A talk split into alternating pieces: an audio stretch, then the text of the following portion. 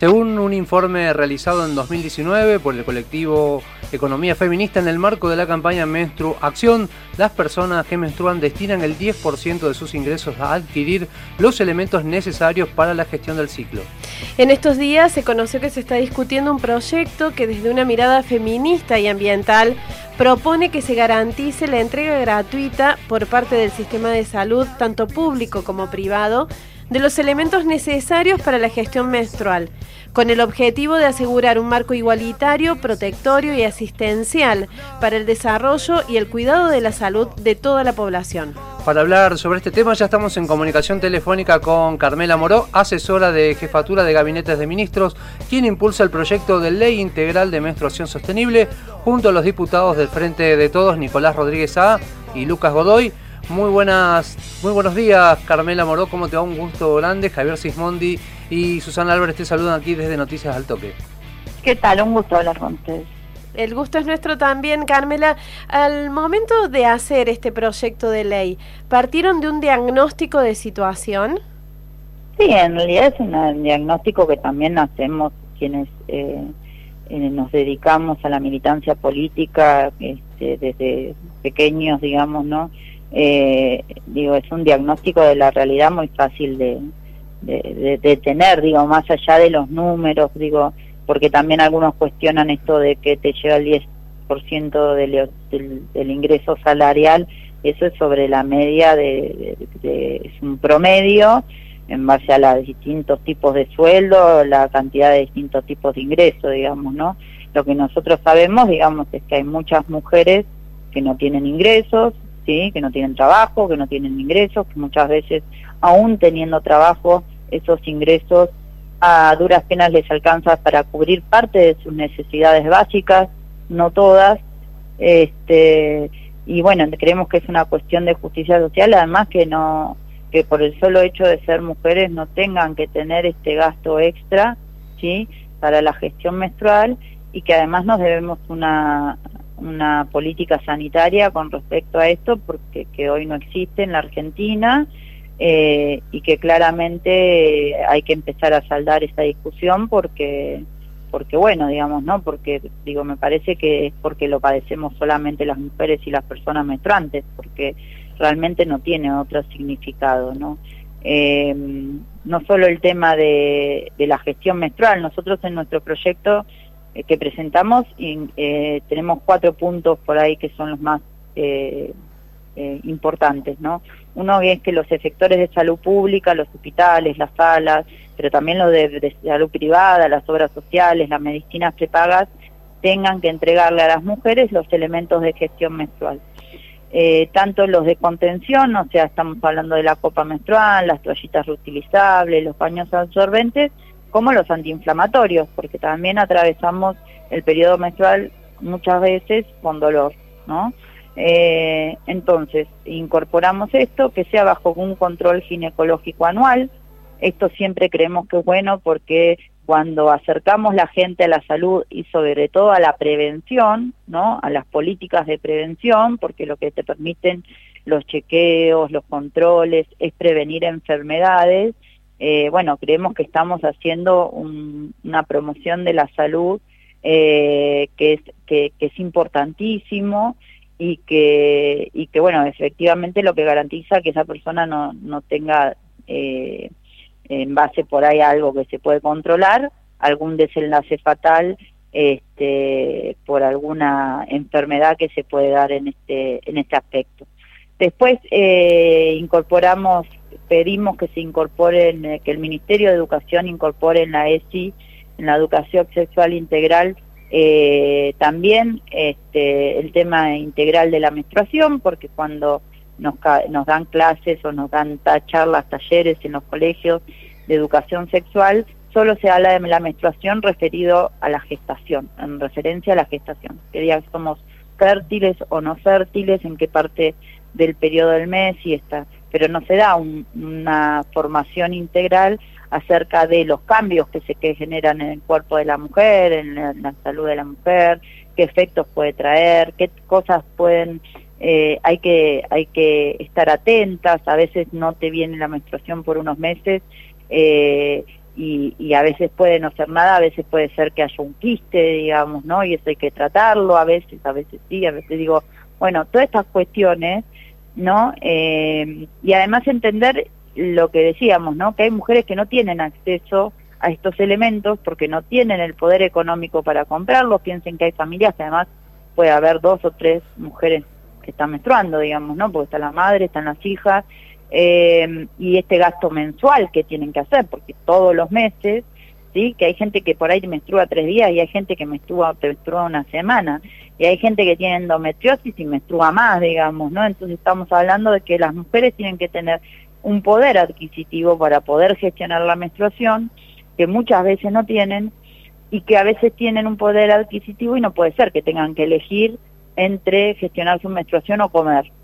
¿sí? Entre gestionar su menstruación o, digo, entonces, por una cuestión de justicia social, de equidad, de salud pública también, este, de una cuestión sanitaria, es que pedimos que el Estado empiece eh, a tener una política para eh, acompañar a las mujeres en, esto que es un proceso fisiológico, biológico, digamos, ¿no? Que bueno, que necesitamos tener una, una política sanitaria que atienda esta cuestión y claramente hacer un cambio cultural y educativo para que esto deje de ser un tema tabú.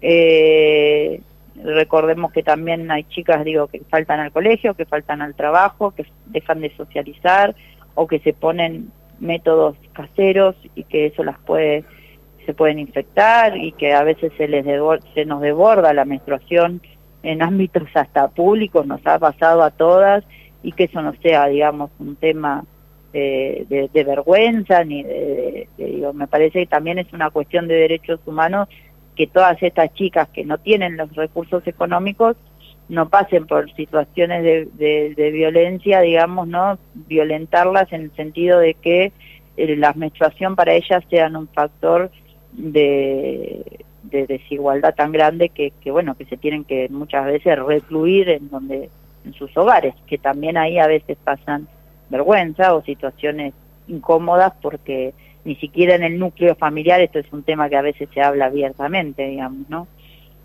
Carmela, uno, bueno, escuchando, ¿no? Y leyendo un poco el, el, espíritu de, esta, de este proyecto de ley, es muy interesante, ¿no? Cómo se aplica también en, en, este proyecto el concepto que tiene que ver con economía feminista, ¿no? Un concepto que de a poco empieza a ganar fuerza en el país.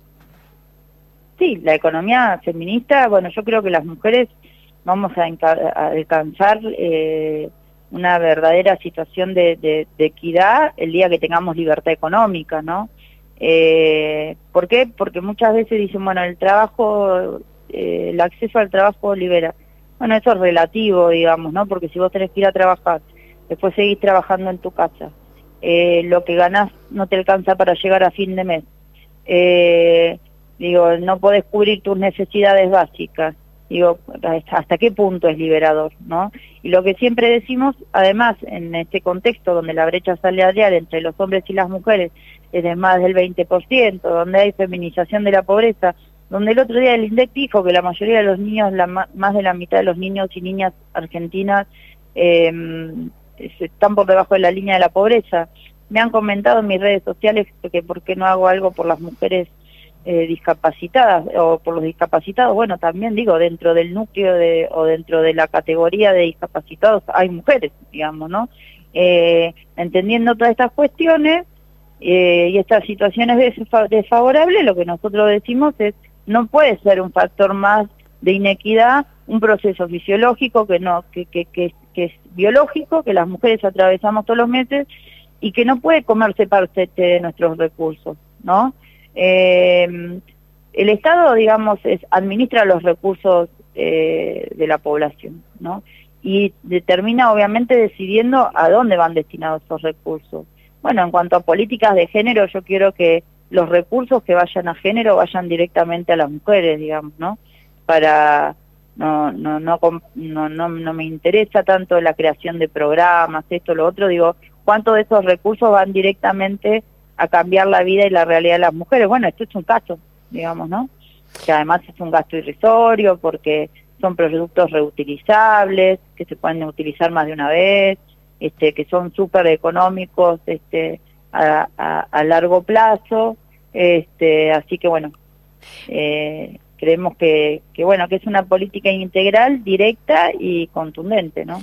Carmela, en esto, en el aspecto medioambiental de este proyecto, eh, que tiene que ver con reemplazar los métodos tradicionales que veníamos usando las mujeres y reemplazarlos por otros que eh, sean amigables con el medio ambiente, como por ejemplo la copa menstrual y, otros elementos. Eh, ¿Imaginan o piensan que va a ser difícil cambiar? Porque es algo relativamente nuevo que ha eh, ingresado como posibilidad. Eh, en nuestras vidas, digamos. Eh, ¿Imaginan que va a ser difícil cambiar la mentalidad como para que se acostumbren a estos nuevos usos, a reemplazar, por ejemplo, los tampones por la copa menstrual? No, porque creemos que es un cambio que si nosotros impulsamos esta política de Estado, primero lo que estás haciendo es un cambio masivo, ¿no? Este, claramente, además, aclarar lo obvio que también te plantean, el que no quiera eh, usar estos elementos no tiene por qué hacerlo y que no le incomode el uso de la copa menstrual puede usar la, la, toallita reutilizable, digamos, ¿no? O los paños absorbentes. Digo, hoy ya sucede, no todas las mujeres usan tampones, de hecho. Hay gente, hay mujeres que no se sienten cómodas o que a veces le hacen reacciones alérgicas, digo, distintas situaciones. Eh, no es que ponemos un producto y obviamente dejamos abierto a que se puedan incorporar todos los productos que sean amigables con el medio ambiente, pero además digo, ¿por qué son, sostenibles? No solamente los queremos eh, reemplazar por el solo hecho de que son malos para el medio ambiente, porque están hechos con celulosa que sale de la deforestación, este, porque generan residuos patógenos como lo de los hospitales, pero no pueden ser tratados así porque van a la basura común, no solamente por lo que el impacto que genera el medio ambiente, sino porque se descubrió que en estas toallitas descartables, tampones y demás, hay un alto grado de glifosato, que esos son agrotóxicos, y la exposición prolongada a los agrotóxicos nos genera muchos problemas de salud, desde el cáncer hasta los abortos espontáneos, hipotiroidismo y demás. O sea, no solamente va a ser un cambio que beneficie eh, el impacto medioambiental, sino también la salud de las mujeres. Recordamos a la audiencia que está de Noticias al Toque, estamos en comunicación con Carmela Moró, asesora de jefatura de gabinetes de ministros, con quien estamos dialogando acerca del proyecto de ley integral de menstruación sostenible. Carmela, vos recién hace un ratito al principio de la nota lo mencionaba, ¿no? Es importante con esta ley también empezar a derribar eh, mitos que tienen que ver con la menstruación y encarar este tema ya desde un punto de vista de la salud pública. Sí, esa es el final, la, finalidad, digo, tanto del proyecto como de todas las acciones que vamos a tomar como bueno, obviamente los espacios estos, ¿no? De comunicación, de difusión, que también son importantísimos para generar una conciencia y visibilizar una situación este, que hay que hablarla abiertamente para que entiendan lo que significa pasar todos los meses por este proceso este, en las distintas etapas de la vida de la mujer, ¿no? Eh, y, y, qué cambios genera, ¿no? Y qué costos genera. Así que bueno, sí, también es una de las finalidades de, este proyecto y de todas las acciones que iremos generando a lo largo de, bueno, de ahora en más, digamos. Me parece que son esos temas que llegan para quedarse.